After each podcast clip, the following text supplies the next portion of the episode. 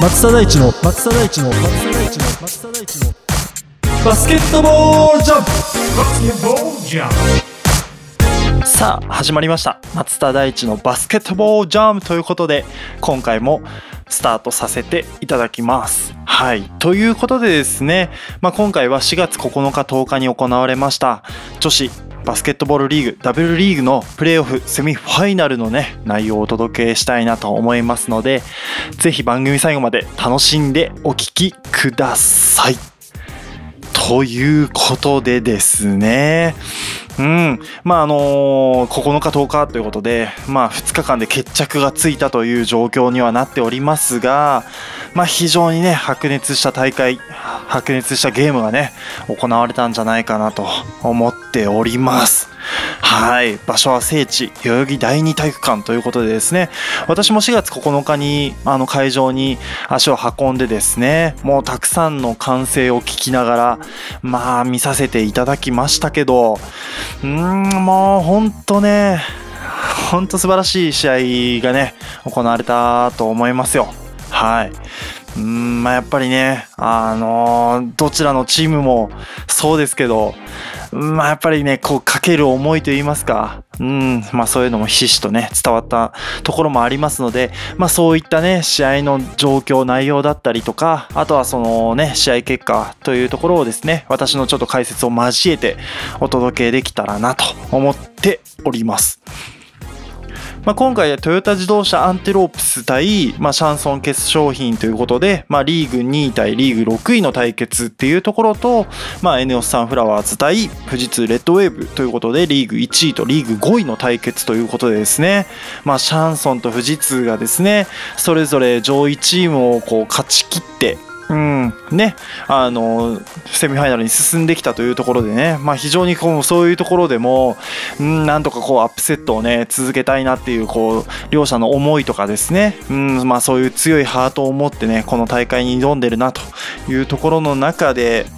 やっぱりこう上位陣がねどういう試合をするのかなという風な感じでしたけど早速ね、まあ、トヨタ自動車対シャンソン化粧品の方からお話しさせていただくとまず初戦ですね4月9日土曜日に行われました試合は80対57ということでトヨタ自動車アンテロープスの勝利という形になりました。はいまあやっぱりねちょっとシャンソンがまあ伝送をねやっち破ってという形で、まあ、非常にこう波をね持った形でね来たところではあるんですけど、まあ、ちょっとね一つね残念なニュースとしては、まあ、シャンソンのリーヘッドコーチが、まあ、新型コロナウイルスのね濃厚接触者該当という形でですね、まあ、今回のこのセミファイナルは帯同せずということがですね、まあ、リリースされてしまったということで、うん、まあねねやるのはもちろん選手だとは思うんですけどやっぱりねまあ、リーさんがやっぱりこう作り上げてきてるチームってね、うん、いうとこもありますしやっぱりこうねあの試合を見てるとやっぱりこうリーさんのこうはなんていうかなこう思いとかねこう熱いメッセージとかね、まあ、そういうので結構こう選手が奮起してるね姿っていうのもたくさん見受けられたのでまあちょっとシャンソンとしては痛手だったかなというところですよね。まあこれだけはね、まあ、非常に残念なところではあったんですけど、うん、まあアシスタントコーチにね、私と同い年の宇沢くんがですね、まあヘッド、アシスタントコーチという形でですね、入ったので、もうなんかね、まあ2メーター近くある選手なので、なんかこう試合に出るんじゃないかっていうぐらいのね、こうやっぱりこう、なんていうのかな、あのインパクトのあるね、アシスタントコーチがこうコートサイドにいるっていうのも、まあある意味ちょっとこうね、プレッシャーになったんじゃないかなと。相手チームとしてはね、うん、まあ素晴らしいね、インサイドワーカーですし、まあシュートも上手なんで、ね、うん、まあ、宇沢選手のね、話になっちゃいますんで、まあちょっと話を戻しますけど、まあやっぱりね、序盤からトヨタペースでっていうところはちょっと間違いなかったんですけど、まあやっぱりこう、リバウンドがね、圧倒的にこう、差がついてしまったんですよね。まあ、メンバーとしてはやっぱりマウリ・エブリマウリ・ステファニーっていうこのね姉妹とソハナ選手っていうこのフロントコート陣のやっぱり厚みっていうのが、まあ、非常にね要所で感じ取れる内容だったかなっていうところと、まあ、どうしてもねこのミスマッチの部分とスピードっていうところでね、まあ、ステファニー選手がアタックしたところに対してどうしてもファールだったりとかねうん一人で守りきれずっていうところがまあいくつもあったのでまあここがややっぱりポイントとしては大きかったかなっていう感じですね。うん。まあ今回のその9日の試合だけでもインサイドだけで40点ぐらい取ってるんですよね。44点。かな？うーん34そうっすね。取ってるなうーん48点。うーんまあやっぱりねこれぐらい取ってくるとなかなかねうん。まあちょっと抑えられてる感はないですよね。うんフィールドコールとしては、まあ、50%ぐらいというところではあるんですけどまあインサイドだけでいくとやっぱり6割ぐらいね入っているのでうんまあやっぱりこの辺をこうね抑えられなかったまああとはオフェンスリバウンドのセカンドチャンスっていうところを多く与えてしまったっていうところがうん、まあやっぱりシャンソンはね、苦しい状況だったかなと。うん、まあやっぱりね、ゾーンをせざるを得ない時間っていうのがね、まあ非常に多くね、ありましたし、やっぱりファールトラブルっていうところもね、回避しなければいけなかったので、まあそういう意味でも、まあシャンソン側としては、なかなかこう自分たちがやりたいバスケットっていうのが、うん、できなかったかなっていう感じはしましたね。うん、まあ特にね、シャンソンは、あの、前回の試合の時もそうですけど、スリーポイントがまあ非常にね、アグレッシブに打ててそれが入ってきてたっていうところが、まあ、伝送に勝てた要因の一つだとは思うんですけど、まあ、今回の試合どうしてもやっぱりねあの吉田選手のところうんもそうですしあとは小池選手のところ、まあ、このね両スリーポイントのね得意なプレイヤーのところに対してうんまあやっぱりこうかなり厳しくねプレッシャーがかかっていたというところも、まあ、トヨタとしてはしっかりとね対策を練ってきてるっていう内容だったかなと思いますね。うん。まあ、個人的には河合選手っていうこうね控えから出てくるポイントガードの選手河合舞選手。うんまあやっぱこの選手のディフェンスが非常に良かったですよね。うん。まあ出てる時間帯はどちらかをねしっかりとこうマークする徹底マークするっていう形になっていてまあそうするとどうしてもね例えば小池選手を徹底マークすると吉田選手プラスその他の選手でこう点数を取らなきゃいけないとかねえー吉田選手マッチアップしてるとなかなか吉田選手はスリーポイント、まあ、ボールもなかなか触れないとかっていうね状況になってしまったりってことでやっぱりね徹底マークにあってしまうので、えーそうするとやっぱりこう得点のねあのしやすいといいますか得点の狙うポイントっていうのを絞りやすくなるんですよねディフェンスとしては。まあ、これをやっぱり河合選手がしっかりとね遂行できたっていうところもトヨタとしてはまあ、あのディフェンスのねポイントを絞りやすくできたんじゃないかなという意味でも、まあ、河合選手の活躍っていうのがね、まあ、非常に良かったかなというふうに思っております。はいうんまあね、やっぱりね、タレント揃いのチームですから、ね、スターティングの5人なんてみんなね、代表に入ってるようなメンバーたちですし、そこにね、ビッグマンのソハナ選手もいてっていう形で、なかなかやっぱりね、隙が少ないんですよね、トヨタ自動車がね。うん、逆にやっぱりシャンソン化粧品はどうしてもやっぱりスターティングメンバーのね、えーうん、プレー時間っていうかね、まあそういうところが多くなってしまって、うん、その分ね、やっぱり疲労的な部分もね、蓄積されますし、まあやっぱり小池選手の負担っていうのもね、まあ非常にちょっと感じるところではあったので、うん、まあそういう意味でもちょっと苦しい展開だったかなっていうふうには思いますね。はい。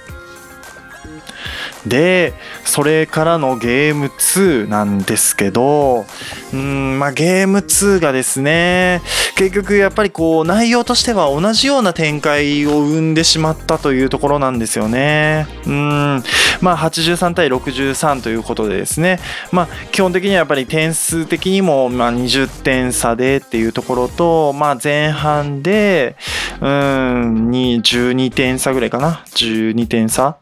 うん。っていうところですよね。まあ、ここをしっかりとね、うん、取れてきた、まあ、トヨタに対して、シャンソン側が、やっぱりこう、なかなかね、得点を伸ばしきれないっていうね、うん、まあ、やっぱりポイントをね、しっかり守ってくるので、まあ、そういう意味でも、トヨタとしてはちょっと苦しい、まあ、トヨタが、あの、苦しいペースをね、作れる、あの、シャンソンに対してはかなり厳しくプレーできたんじゃないかなっていう感じですね。うん。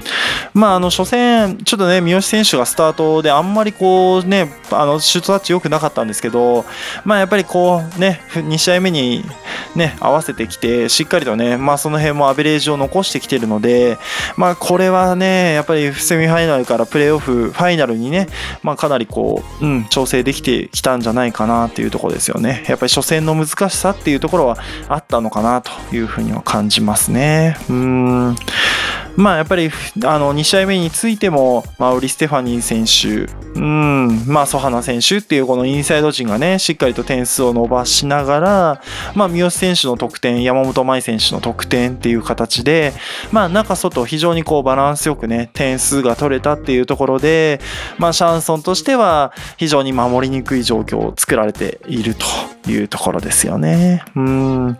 まあ、結局、シャンソン側もスリーポイントをね、やっぱりこう、どんどん打ちたいところではあるんですけど、なかなかやっぱりこうプレッシャーの中で打っているスリーポイントっていう形でですね、ワイドオープンがなかなかすごくなかったっていうところもあって、まあスリーポイントの確率が、まあ2試合通じて、やっぱりまあ非常に低い、うん、スタッツになってしまったと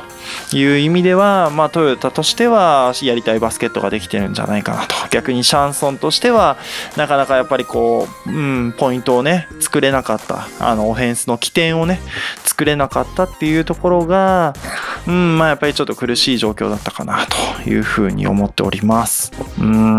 まあ小池選手、吉田選手、まあ非常にね、素晴らしいプレーしてましたし、まあやっぱりね、あの、リーヘッドコーチがいない分、小池選手がね、もうダイナミックなプレー、ね、まあそういうのもね、たくさん見受けられましたので、やっぱりこうね、執念っていう形ですかね。まあそういうところも、まあ、非常にこう感じられる。まあちょっとこう、やっぱりグッとくるようなね、プレーをシャンソン化粧品側はね、あの、見せてくれたんじゃないかなという意味で、まあ非常にこう、白熱したゲームでしたけど、まあトヨタ自動車が2連勝という形で、プレーオフファイナル進出ということが決定したということになっております。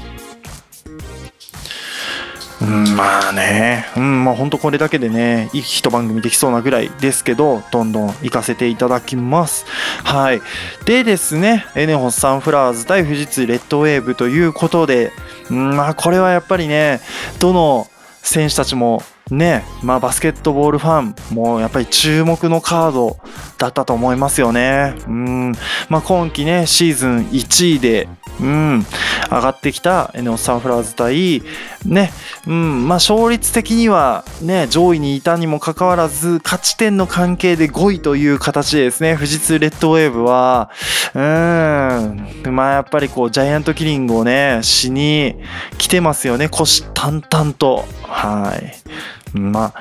うん。ということでですね、サンフラワーズ対レッドウェーブの試合ということで、まあ、こちらもね、実はあの、試合前にね、ちょっとまあ残念なニュースとしては、林選手が、まあ、今季は全休するということでですね、足の疲労骨折の具合、うん、まあ、やっぱりそこはやっぱりこう、思わしくないというところでですね、まあ、残念ながら、林選手不在と。いうことがアナウンスされまして、うん、エネオスとしてはやっぱりもうね、まあ、非常に苦しい試合になることはまあ想定できましたよね。まあやっぱり岡本選手がね、まあ前十字靭帯ね、損傷という形で、まあちょっとね、長期離脱っていうところもありましたし、まあエネオスといえば林岡本のね、こう両ウィングのね、高確率なスリーポイントを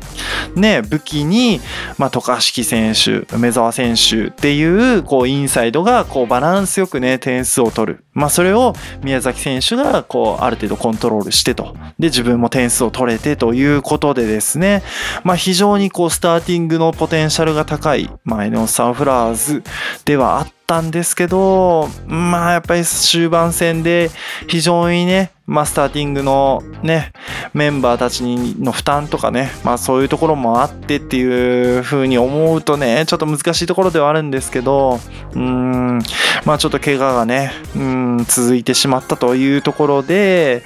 まあスタートするという形ですね。で、まあ、エネオス側は怪我人が出てる状況で、逆に富士通レッドウェブ側は全員、うん、健康状態も良くという形でですね、挑むということで、まあやっぱり富士通優勢な試合になるのかなっていうのはちょっと予想はできていたかなというふうに思っております。まあ、試合序盤からですね、あの、エネオスがまあ非常にこういい流れを作って、まあ、試合をね、運ぶわけですよ。うん、まあ、富士通がね、なかなかこう点数を取れなくて、うん、逆にやっぱり宮崎選手が、ね、この、ね、プレーオフ初戦の大切さっていうところですかね。まあこれはね、やっぱりね、自分でも思ってましたし、やっぱり今までの経験でね、この序盤のね、あの、優位にできるポイントをね、作るっていうところを、まあ宮崎選手がね、最初に体現するんですよね。もうスタートから3本連続とか4本連続ぐらいでね、ドライブを仕掛けて、まあ1本入って、それ以外入ってないシュートもあるんですけど、そこからセカンドチャンスでっていう形でね、点数を伸ばしてっていうので、まあやっぱり宮崎選手の積極的なね、プレーがエネオスにこう流れを引き寄せましたよね。逆にやっぱりそこにちょっとこうね、あの、置いてかれた感があるのが富士通側として、うん、やっぱりこう点数がね、全然取れなくなってしまってというようなね、出だしの入りとしては、まあ、非常にね、エネオスがね、あの、先手を取れたんじゃないかなというところではあったんですけど、まあやっぱり徐々にね、富士通側も、まあスティールから、ターンオーバーから、まあ速攻が出てきて、まあ得点を重ねて、で、あとはスリーポイントもね、だいぶ入るようになってきてっていう形で、うん、最終的にはやっぱり1クォーターで富士通がリードしてっていう形をね、取れたっていうところでは、まあ、だいぶね、修正できたんじゃないかなっていうようなとこですよね。うん。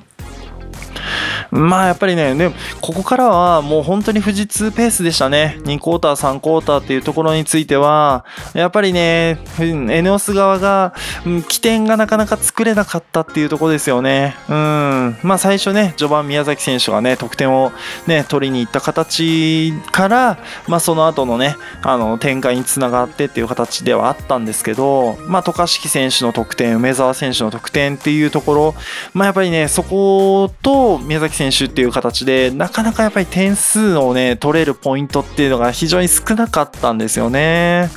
ってなると、どうしてもやっぱりボールの集まる場所を特定しやすくなり、そこを富士通サイドに狙われるという形なんで、まあ富士通サイドとしては、うん、守りやすくなると。ポイントがね、絞れることによって、うん、パスが入ったところをやっぱりスティールが狙いやすくなる。ターンオーバーを誘発しやすくなるということで、うん、まあこの辺がね、やっぱりね、うん、林岡本のいない、うん、エネオスサンフラーズのね、苦しいところだったかなっていうとこですよね。うん。まあ結局、前半終わって27対38っていう形で11点富士通がリードを奪ってっていう形で3クォーターに入るんですけど、うん、やっぱりここもね、なかなかエネオスが点数を伸ばせずっていうところが続くわけですよね。うん。まあ要所要所では非常にこういい展開をね、作れてたりもするんですけど、うん、やっぱりこう続かないっていうところですよね。うん。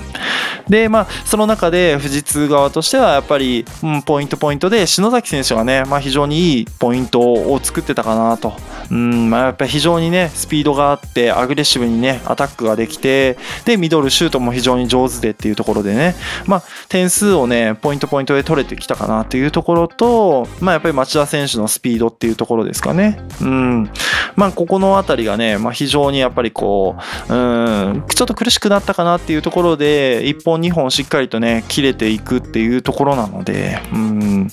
まあやっぱりね、スターティングのメンバーが、まあ、なかなかね、点数を取れなくても、まあやっぱり富士通の持ち味であるディフェンス力っていうところが、うん、存分に発揮されてる内容だったかなっていう感じですね。うん。まあやっぱりね、渡嘉敷選手がね、あの、積極的にプレーしてる時っていうのは、やっぱり点数にね、結びやすかったたんですけど、思ってるよりシュートに行かなかったんですよね。うん。まあもちろん、渡嘉敷選手に入ったらダブルチームするっていうのが、まあセオリーですし、まあ富士通としても基本的にはやっぱりダブルチーム狙うっていう形にはなってはいるんですけど、うーん、まあちょっとね、あの、2試合目の話にもなるんですけど、まあ思ってるよりやっぱりシュートに行けなかったんですよね。うん。まあもしかすると、ね、今季、ね、前十字靭帯損傷から戻ってきてって形ですけど、まだまだ本調子じゃないのかなっていうところもね、実はね、うん、ちょっと怪我を押して出てるとかっていうところもちょっと心配しながら、なんかプレーを見させてもらったなっていう感じがしましたね。うん。まあ本来でいけば、やっぱりもう倍ぐらいね、シュートを打たなきゃいけない、この状況ですと。20本打って10本決めて、ね、やっぱり20点から30点ぐらい取らなきゃいけないあたりのはずなのに、渡嘉敷選手のところで、アドバンテージがね、なかなか取れないっていうところでしたので、まあこの辺もね、うん、まあちょっと N オフサイドしか分かんないとは思うんですけど、ちょっと苦しかったなっていう感じですよね。うん。まあ結局ね、宮崎選手がターンオーバー7やるんですよね。7つ。うーん。まあ7つってね、宮崎選手は非常にターンオーバーが少ない選手で、まあアシストもね、非常に多くてっていう形ではあるんですけど、やっぱりね、7つ取られるってやっぱりちょっとね、うーん、多いかなって感じですよね。まあ通常、ね、せまあ通常は2個か3個以内にっていう風なね、ポイントガードもっていう風なところではあるんですけど、まあやっぱり相当引っ掛けられていたので、うん、まあやっぱりね、狙いやすいんですよね。うんやっぱここを入れると嫌だなっていうところを宮崎選手も狙ってくるので、うん、富士通サイドはやっぱりそこをね、しっかりとね、ケアしてるっていうところもあって、まあターンオーバーね、ちょっと増えてしまったんじゃないかなっていうところですよね。うん。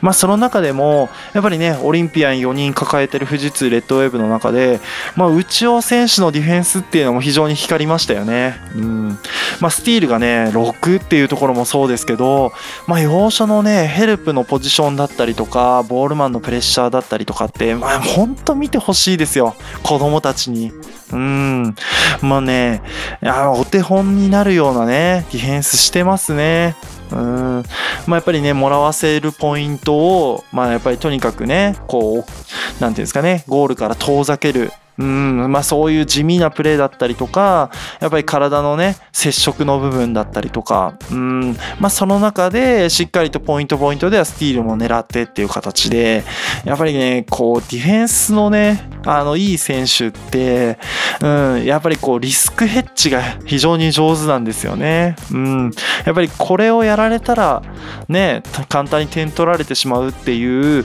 これがね、こうたくさんね、やっぱり頭の中にあって、それをやらせないためにどういうね、風に守ったらいいかっていうのが、やっぱりこういろんなね、局面で自分の中の引き出しがね、やっぱりたくさんあるっていうところが、うん、まあ、内尾選手からね、こう見受けられるかなっていうところもあったので、うん、まあやっぱり非常にね、あの、安定感のあるプレイヤーかなと。まあその中でも非常にディフェンスのいいプレイヤーだなっていう感じはしましたね。はい。ということでですね、まあ初戦が58対67ということでですね、うん、9点差で富士通が勝利というところでの、えー第2試合4月10日に行われました。セミファイナル第2戦ということなんですけど、まあこちらもですね、53対61ということで、富士通が2連勝を飾ったというような内容になっております。うーん、まああの正直、うん、まあやっぱりエネオスとしては、やっぱりポイントですよね。点数がね、なかなか取れない。うん。そうなんですよ。まあね、非常にディフェンスのいい富士通に対して、やっぱりこう的を絞らせてしまえば、やっぱり抑えに来ますからね。うん。っていうのでなかなかやっぱりエネオスがね第2戦のね序盤から点数がね取れない時間がね非常に続いてしまって1クォーターで4対19っていう形ですね。うん。まあやっぱりねこれが一番避けたかったところなんじゃないかなと。ね試合の入りの部分でうんビッグランを作られてしまったっていうところではうんエネオスとしてはやっぱりね試合のうん、展開をね苦しくしてしまったんですね。うん。ね、いやまあやっぱりねミスがね、まあ、非常に多かったんですよ。ターンオーバー18っていうところでまあスティールもね非常にされてたところもあってうんまあやっぱりこういう展開を作ってしまうと富士通ペースっていう形ですよね。スティールが1試合で12なんですよ。12ってちょっと多いですよね。うん、前の試合も14か。うん、っていう形で、まあ非常にね、引っかかってるんですよね。うん。そうですね。まあやっぱり宮崎選手はこの試合もターンオーバー6っていうところですかね。うん。まあちょっとね、ターンオーバーの数だけ数えてしまうとね、非常にちょっとかわいそうなところもあるんですけど、やっぱりポイントガードとして、やっぱりミスがね、増えてしまうっていうのは非常にこうね、あの苦しい展開を自分でね、作ってしまうっていうところもあって、うん。まあやっぱりね、それだけちょっと宮崎選手は非常にね、苦しかったんじゃないかな、この2試合は。うん、あの、まあ、非常になんかこう、わかるんですよね。うん。いや、もちろん本人のね、気持ちを全部汲み取ってあげることはできないですけど、うん、やっぱりね、うん、あの、ね、試合の中で必ずね自分たちの得意とするポイントだったりとかここを起点にしっかりとねあのゲームを作ろうとかっていうのがやっぱポイントガードとしてはねゲームメイクの時に非常にねあの大事なポイントとしてね準備はしてるんですけどやっぱりそれをこうことごとくこう潰されてしまった時にやっぱりこうどうやって点数取ればいいんだっていうところがねうん、まあ、非常にこう難しいんですよね、うん、特にこのハイレベルの戦いの中でいい選択肢ををねどんどんしていかなければいけないんですけどうーんまあそこはね非常にこう難しかったかなと。まあ個人的にはうーんあのまあちょっと残念だったのがちょっと奥山選手がねなかなかちょっと点数が伸びなかったっていうところはうんちょっと悔悔しいって言いますかね。うん。もしかしたらね、岡山選手がね、ここ15点、20点っていうところに乗るぐらいの点数を取ってくれば、まあ、エネオスとしては、うん、もう少しね、違った展開をね、埋めた可能性があるんですけど、まあ、やっぱりね、プレーオフ慣れはね、なかなかしてない状況だったので、やっぱりどうしてもこう硬い感じでしたよね。スリーポイントのタッチも非常にあまり良くなくてっていうところもあって、ね、リーグ戦ではね、非常にね、あの高確率のスリーポイントを決めてるシーンっていうのもたくさん見受けられたんですけど、まあ、ここが伸びなかったっていうところも、エネオスとしてはちょっとまあ苦しい状況だったかなっていうところですよね。うん。まあ、富士通サイドとしては、うん、あのスターティングのメンバーね4人が、まあ、10点近い点数を取ってるっていうところでは、まあ、安定したポイント作りができたかなっていうところですね、うん、町田選手と篠崎選手で13点17点でここで30点。で宮澤選手、オコエ選手で10点、9点で19点、うん、まあスターティングのメンバーでねある程度こうバランスよく点数取れたと。でそこに、えー初戦からねあの絶好調の中村選手中村優香選手、ねまあ、この選手がねやっぱり非常にこうあの要所要所でねしっかりとチームをつなげるようなね得点だったりねハッスルをねしてたっていうことで、まあ、この選手がね、うん、キーになってくる可能性も、まあ、出てきたんじゃないかなと思ってますね。うん。はい。ということで、はい、女子 W リーグプレーオフファイナルはトヨタ自動車アンテロープス対富士通レッドウェーブのね試合ということになりました。はいということで4月の16からですかね。うん試合がね行われるということで、まあ、非常にね楽しみな試合になるかなというふうに思いますね。まあ、お互いにね怪我人も非常に少なくっていう形でね、うんまあ、そういう中で、まあ、試合が行われるということなので、まあ、そういう意味ではね、まあ、非常にこう見応えのある試合になるかなっていうところとまあ私としてはねやっっぱりね、得点をどこで富士通が取れるのかっていうところと、トヨタとしては、まあ、ポイントとなる、まあ、織姉妹、ソハナ選手っていうこのインサイド時、まあね、ここが圧倒的にね、えー、アドバンテージを取ってくると、インサイドのところで。まあ、それに対して、富士通サイドのガード陣がどこまでポイントを作ってこれるかと。いう形で中対外の対決になるんじゃないかなというところですよね。うん。まあトヨタのインサイドの得点、総得点と富士通サイドのスリーポイントの確率、あとはそのアウトサイドの得点、まあね、そういったところをポイントにしながら見ていけたらなと思っております。はい。ね、どちらもね、オリンピック代表選手がね、たくさんいるチームですからね、山本選手もそうですし、ステファニー選手もそうですけど、3x3 のね、代表だったりとか、まあ、篠崎選手もそうですし、あとはね、東京オリンピックの代表っていう形で、